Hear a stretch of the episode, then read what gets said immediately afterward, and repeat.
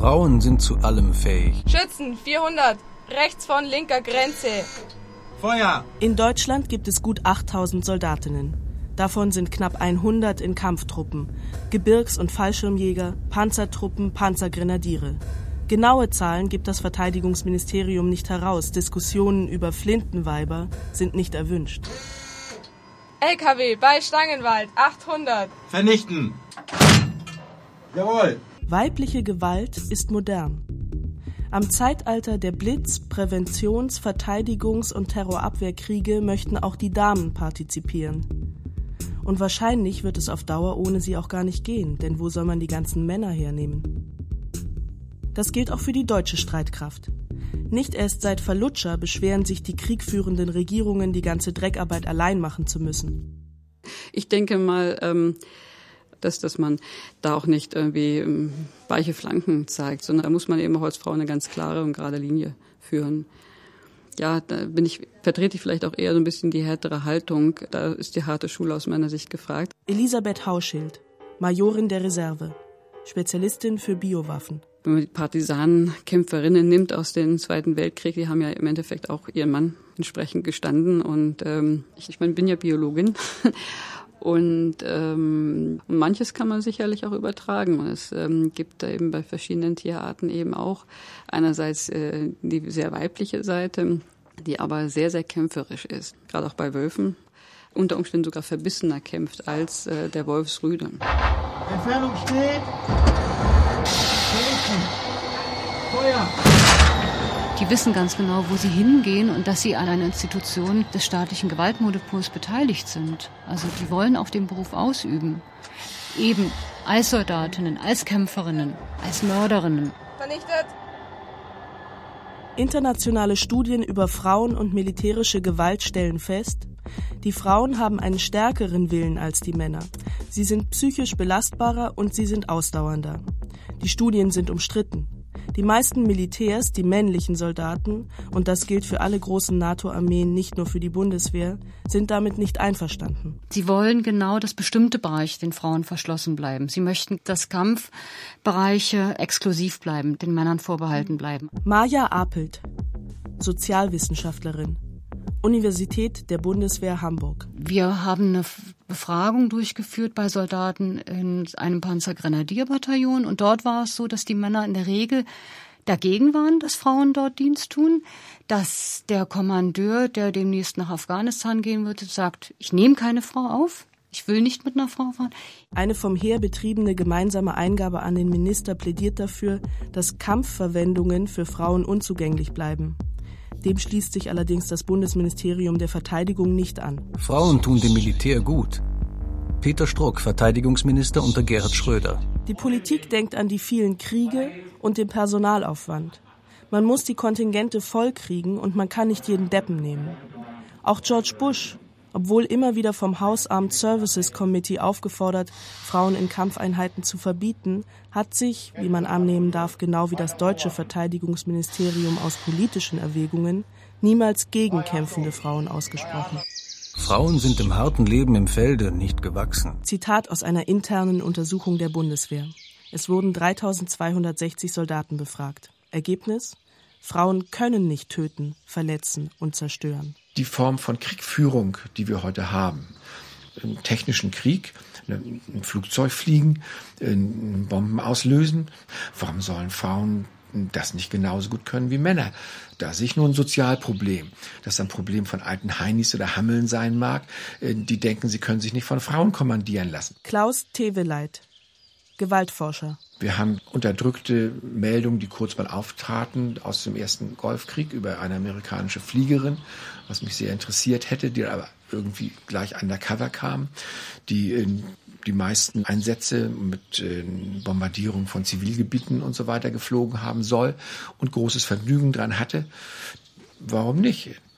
Dass Frauen auf der Ebene von Hochtechnologie genau dieselben Krieger sein können, nämlich äh, Fire and äh, Hit and Run, runterschmeißen und abhauen.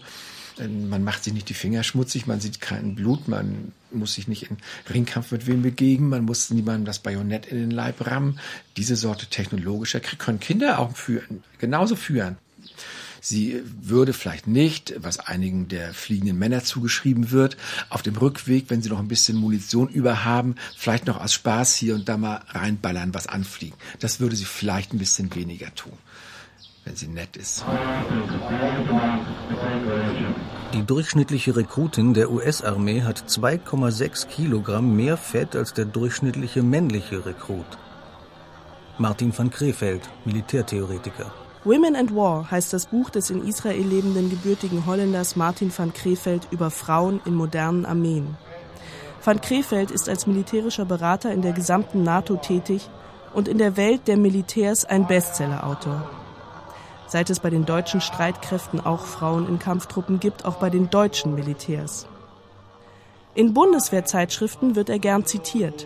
Er liefert Argumente gegen Frauen in Kampfeinheiten. Mit Frauen in Kampffunktionen kann der militärische Auftrag nicht mehr erfüllt werden. Die Mehrheit der NATO-Militärs und auch 61,8 Prozent der Bundeswehrsoldaten sind der Meinung, Streitkräfte, in denen Frauen in Kampffunktionen tätig sind, verlieren an Kampfkraft.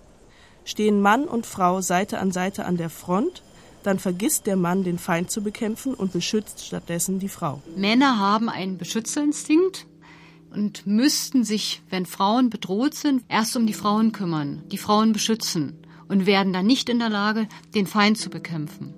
Sie würden quasi ihre Aufgabe vergessen und würden instinkthaft sich nur noch um die Frauen kümmern. Das ist das Argument, was wirklich immer kommt, auch vom Psychologen der Bundeswehr. Ja, von Truppenpsychologen habe ich das gehört. Wo, in welchen Situationen hat sich denn ein deutscher Soldat im Zweiten Weltkrieg, wenn es ihm an Kragen ging, um Frauen gekümmert, die ebenfalls bedroht waren? Nirgendwo doch. Ist doch sowieso meistens so, dass äh, dass die Soldaten Angst haben. Und äh, wenn jetzt die sogenannte Partisanen- oder Hinterhaltbedrohung kommt, denkt er doch kein bisschen daran, sich in, in, zwischen die Kugel zu werfen und die Frau, die neben ihm steht, wenn die kommt. Sondern er denkt daran, äh, sich selbst runterzuwerfen und Schutz zu suchen hinter einer Mauer. Und dann denkt er daran, zurückzuballern. Don't touch me! Fucking touch me! Don't touch you! I wouldn't fucking touch you with his dick! I wouldn't fuck you if you were the last fucking fuck on earth, fuck! Die Frauen verteidigen ihr Heimatland. Sie wirken stark in ihren Kampfanzügen. Sie tragen ihr Gewehr auf dem Rücken und zeigen militärische Präsenz. In Israel gibt es heute auf der ganzen Welt die einzige praktizierte Wehrpflicht für Frauen. Besucher sind von den weiblichen Soldaten in den Straßen von Jerusalem beeindruckt. Also wenn man äh, nach Israel kommt und sieht dann auf den öffentlichen Plätzen und Straßen, sieht man dann viele junge, hübsche Frauen in Uniform und dann eben noch mit einem Gewehr über der Schulter. Das ist für viele ein Eindruck, den man von anderen Ländern so nicht kennt. Die deutsche Militärsoziologin Uta Klein forscht seit einigen Jahren zum Thema Militär und Geschlecht in Israel. Also alles das, was wir hier so als ne, die kämpfen, die israelische Frau, äh, was hier so rumgeistert an Bildern, was sogar mal in der Emma stand als ganz positives äh, Frauenbild für Israel, ist wirklich Unfug. Es hat in den Kriegen, im israelischen Unabhängigkeitskrieg, hat es Einzelfälle von Frauen gegeben, die auch geschossen haben. Es sind aber Frauen aus den Kampfpositionen verdrängt worden und regelrecht ausgeschlossen worden. Gegen den Willen der Militärs und der religiösen Knesset-Abgeordneten war die Wehrpflicht für Frauen bei der israelischen Staatsgründung ein Zugeständnis der Knesset an den Willen der Frauen und der Labour-Partei. Ein Kompromiss, der kämpfende Funktionen ausschloss. Erst 2001 sind die Kampfeinheiten auf Druck weiblicher Parlamentsabgeordneter für Frauen geöffnet worden. Aber ähnlich wie in der US-Armee erlaubt die israelische Armee Frauen in typisch männlichen Rollen nur in kleinen Zahlen. Was mir aufgefallen ist, ist, äh, dass bei den Interviews, die ich geführt habe mit Soldatinnen, war meine Frage natürlich auch die nach der Grundausbildung, wie hat äh, die Ausbildung an der Waffe stattgefunden? Und sozusagen wie durch Zufall haben viele Frauen erzählt, wie nachlässig bei ihnen im Unterschied zu den männlichen Soldaten diese Waffenausbildung stattgefunden hat. Bei der einen war es nämlich ausgefallen, weil es zu heiß war. Bei der anderen war es ausgefallen, weil es zu kalt war. Bei der anderen gab es einen anderen Grund, weshalb es so ausgefallen ist. Eine Soldatin erinnert sich, dass am Ende ihrer Grundausbildung die erste Offizierin des Frauenkorps zu den Soldatinnen sagte, der Job des Mädchens ist es, der israelischen Armee Glanz und Stil zu verleihen. Es gibt im Moment ja auch zunehmend eine Bewegung von jungen Leuten, die verweigern, zum Teil aus politischen Motiven, die sagen, wir wollen nicht in besetzten Gebieten eingesetzt werden, weil wir die Herrschaft Israels über die besetzten Gebiete nicht akzeptieren. Und da finden Sie auch Frauen dabei. Und diese jungen Frauen erleben, dass ihre Verweigerung offenbar gar keinen bedroht wohingegen die männlichen Verweigerer im Moment in Israel schwer diskutiert werden, die sind eine Bedrohung. Die Politik und die Streitkräfte haben Angst, dass sich das ausweitet, dass das Schule macht, dass das immer mehr werden, dass die Armee in Frage gestellt wird, dass das Vorgehen der Streitkräfte in Frage gestellt wird. Die werden richtig ernst genommen. Das sind handfeste Gegner. Die Frauen, na, das ist nicht weiter schlimm. Auf die kann man verzichten. Da schrieb eine junge Frau in einem E-Mail, schrieb mir, dass sie das Gefühl hat, dass ihre Verweigerung ist wie eine Coffee Service Resisting. Ja, also die Verweigerung, nicht mehr Kaffee auszuschenken. Coffee Serving, das ist ihr Job. Den Kaffee zubereiten, Kaffee servieren. Drei,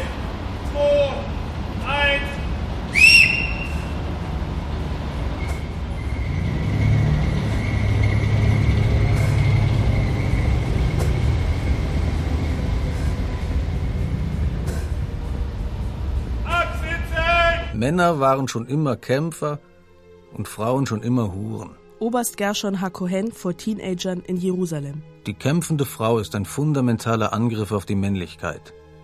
Admiral Frank Barrett, Air Force. Vorläufige Zusammenfassung.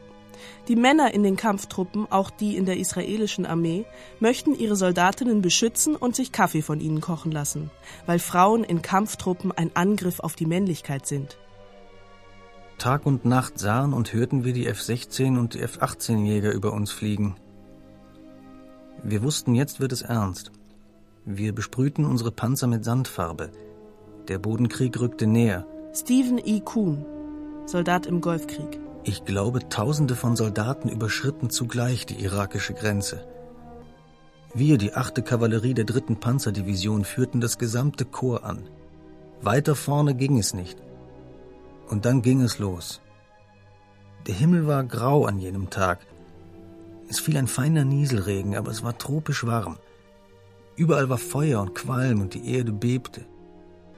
Ich rollte mich zusammen und machte mich so klein wie möglich, was bei meiner Körpergröße nicht leicht ist, und starrte in den Nachthimmel, als könnte ich damit die Kugeln ablenken.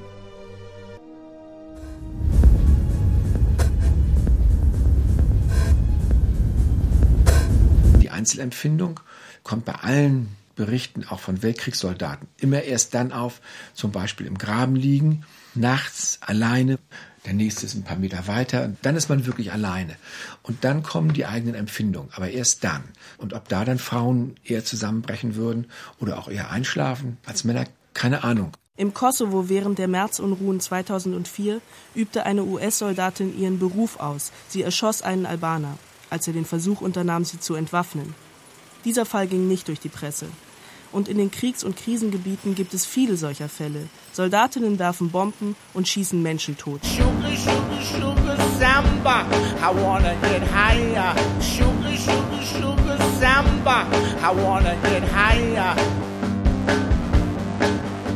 I wanna be a big silly bird. Wanna be a flyer. We took holidays. We did wonderful things. Now we're thinking of getting married. Thinking of children. Little babies in rows by the window. Wenn man sich die Reklame der Bundeswehr ansieht, dann stellt man fest, dass die Bundeswehr versucht, sich als Arbeitgeber darzustellen. Eigentlich versucht, ein ganz ziviles Äußeres zu präsentieren. Maja Apelt, Sozialwissenschaftlerin. Universität der Bundeswehr Hamburg. Und äh, wir haben die Soldaten und Soldatinnen danach gefragt, wie sie mit Töten, mit Sterben umgehen. Äh, das wird umgangen. Die meisten gehen damit nicht um. Das wird verdrängt von allen. Man muss schießen und man kann erschossen werden.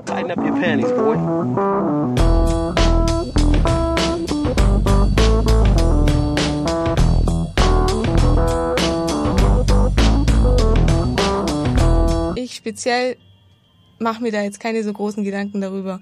Weil wenn ich da jeden Tag dran denken würde, dann wird mir, glaube dieser Beruf keinen Spaß machen, wenn ich jeden Tag dran denken würde. Desiree Kowalski, 19 Jahre, Panzergrenadierin. Ich müsste mal irgendjemand erschießen. Aber wenn es der Ernstfall verlangt, müssen wir das genauso wie unsere männlichen Soldaten genauso machen. Und ich denke, dass ich Oder mal jemanden im allerschlimmsten Fall erschießen muss. Ich drücke ab und er fällt um. Aus dem Krieg kam ich mit grauen Haaren zurück. Ich war 21, aber schon ganz weiß. Svetlana Alexijewitsch, der Krieg hat kein weibliches Gesicht. Die weibliche Art, das Töten zu lernen, ist nicht erforscht. Und wenn es sie geben sollte, dann ist sie in den Strukturen des Militärs nicht wirklich vorstellbar. Eingerichtet. Vernichten. Die US-Armee, die die größte Erfahrung mit weiblichen Soldaten hat, hält einen einzigen Ausbildungsbereich rigoros getrennt. Die Ausbildung in Kampfeinheiten. Doch nach Geschlecht unterschiedene Ausbildungskonzepte gibt es nicht. Also bei der militärischen Sozialisation den Tötungsimpuls zu überwinden, der muss erreicht werden. Und das ist ja ein stufenweiser Prozess und hat offenbar etwas damit zu tun, sich als Mann zu erweisen. Meine Mutter wies mich darauf hin, dass ich eine schnarrende Stimme bekommen hatte, zotig daherredete und überhaupt aggressiver geworden war. Eine junge Soldatin der israelischen Armee. Die wenigen Frauen in den kämpfenden Einheiten haben sich die gleiche Mimikrie, die gleiche Körperhaltung, den gleichen Gestus und die gleiche Stimme zugelegt wie die Männer. Orna Sasson, israelische Soziologin und Militärforscherin. Weibliche militärische Gewaltsozialisation heißt, das Weib wird zum Manne.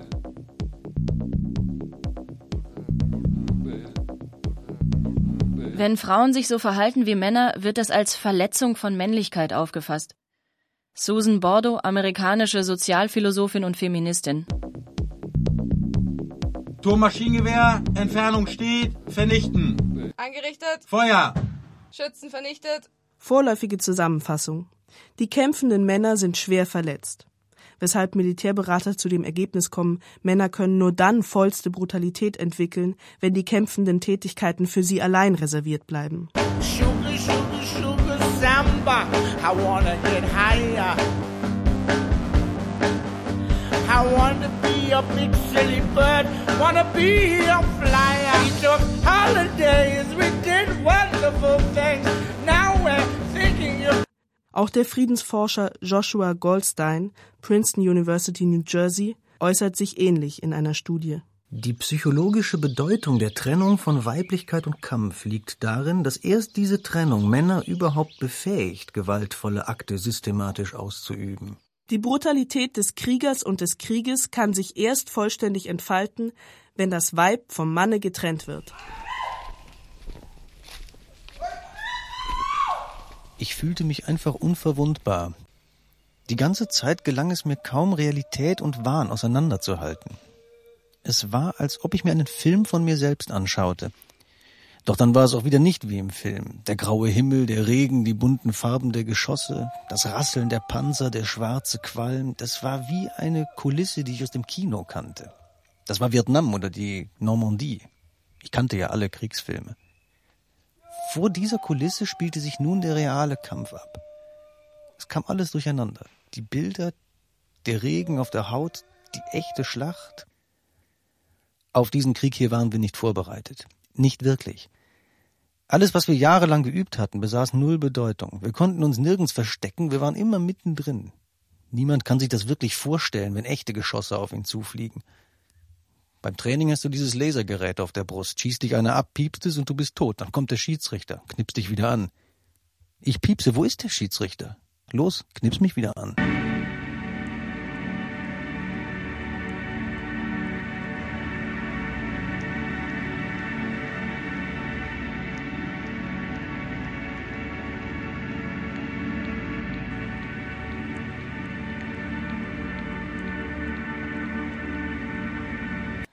Frauen sollen das brutale Gesicht der Militärmaschinerie enthärten. Edna Levi, israelische Kulturwissenschaftlerin. Wenn Sie hier in die Kaserne einfahren und da steht eine junge Dame an der Wache, noch mit einem blonden Haaren, gibt das ein gewisses Gefühl, ja, hier fühlst du dich wohl. Da fahre ich dann gerne hin. Ja. Kommandeur Panzergrenadiere, Oberstleutnant. Ist es vielleicht der weibliche Charme? Ja, das ist vielleicht, äh, erzeugt es eine Grundstimmung, eine positivere Grundstimmung. Die Vereinten Nationen haben beschlossen, Frauen sind friedfertig. Sie haben eine pazifizierende Wirkung. Deshalb soll ihre Aufgabe im Krieg nicht der Krieg, sondern der Frieden sein. Im Jahr 2000 hat der UN-Sicherheitsrat die Resolution 1325 verabschiedet.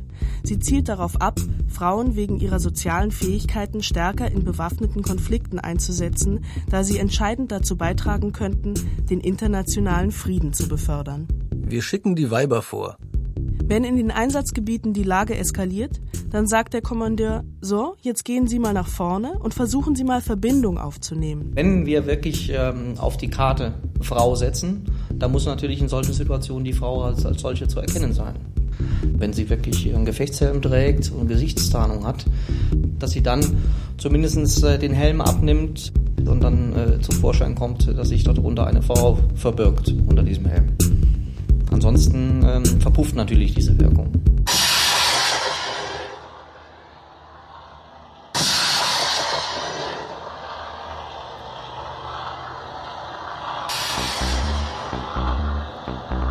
Was ist ein weiblicher Krieg? Was wird mit Frauen im Krieg menschlicher? fragte ich eine britische Bomberpilotin, die ihren Beruf so viel aufregender findet als den Lehrerinnenberuf, den sie vorher ausgeübt hat. Ellen Diederich, Network of the German Peace Movement. Was ist eine weibliche Bombardierung? Holen Sie die Bomben erst in die Maschine, streicheln sie, spritzen etwas Parfüm darauf und binden Schleifchen drum, bevor Sie sie abwerfen? Oder was ist es sonst? Die Unterschiede kann man einfach da zusammenfassen, indem man einfach sagt, der Soldat hat den Auftrag, ein Geschenk einzupacken. Und die Soldatin auch. Aber bei der Soldatin ist die Schleife oben drauf. Und deshalb ist das einfach anders. Ausbilder Panzergrenadiere. Bundeswehr. Wir winken von oben und rufen, Schönen Gruß, diese Bombe wurde von einer Frau geworfen. Schönen Gruß von der Gleichberechtigung der Frauen aus den reichen Ländern. Sugar, sugar, sugar, samba. I wanna get higher. I wanna be a big silly bird, wanna be a flyer. We took holidays, we did wonderful things. Now we're thinking of Ich plädiere für die Erhöhung des Frauenanteils in der Bundeswehr von 5 auf 10 Prozent. Peter Struck, Verteidigungsminister unter Gerhard Schröder. Vielleicht müssen wir uns dann nicht mehr mit solchen Bildern auseinandersetzen, wie wir sie jüngst in Coesfeld gesehen haben. Folterbilder. Foltern Frauen wie Männer? Emma. Die Militärpolizistin Lindy England foltert Männer. Auf der Ebene zeigt sich, dass es äh, wie überall, wo die Institution einen Rahmen setzt, der etwas erlaubt oder fordert, dass darin Männer und Frauen sich relativ gleich verhalten. Ich habe das öfter beschrieben, unter anderem unter einem Begriff wie Institutionenkörper. Die Menschen haben keinen eigenen belebten psychischen Körper, das haben nur sehr wenige, der so stark ist, dass er solchen Versuchungen widersteht. Die meisten haben einen Körper, der sich mit Institutionen verbindet und überall da, wo eine autoritative Instanz ist, ein Staat, ein Militärchef, äh, der sagt, ihr dürft hier, äh, drückt ihr den Knopf, ne, das quält zwar den, aber äh, ihr sollt das, ihr geht straffrei aus, ist der überwiegende Prozentsatz der Leute bereit, das zu tun. Männer wie Frauen. I'm driving 365 miles an hour into a brick abutment for the 365th time on my 47 Harley, yeah. Over and over again in slow motion. Ja, ich bin auf einigen von ihnen herumgetreten, habe einige gestoßen und gezogen, aber nichts Schlimmes getan. Lindy England. Gelernt ist gelernt. Frauen sind zu allem fähig. Berliner Zeitung. I saw so many fucking burn. I thought I was in the Middle East. I was just in the middle of buildings on the way over here today. I thought there was a war going on. Während der weibliche Folterskandal die Öffentlichkeit schockiert, fällt schon wieder eine folternde Soldatin vom Himmel. Eine Offizierin der dänischen Iraktruppe, Annemette Hommel, eine Verhörspezialistin, eine der besten, wie es offiziell heißt. Annemette Hommel schlägt Gefangene, um ihren Aussagewiderstand zu brechen. In der Nacht vor dir scheint das Licht dir blau Nacht verbirgt das, was du nicht glaubst. Um den Aussagewiderstand von Kriegsgefangenen zu brechen, foltern Verhörspezialisten. Vorläufige Zusammenfassung. Und der Wald rauscht still, heimlich dir ein Lied von der Welt danach, was dort in dir. LKW bei Stangenwald 800. Vernichten. Jawohl. Vernichtet.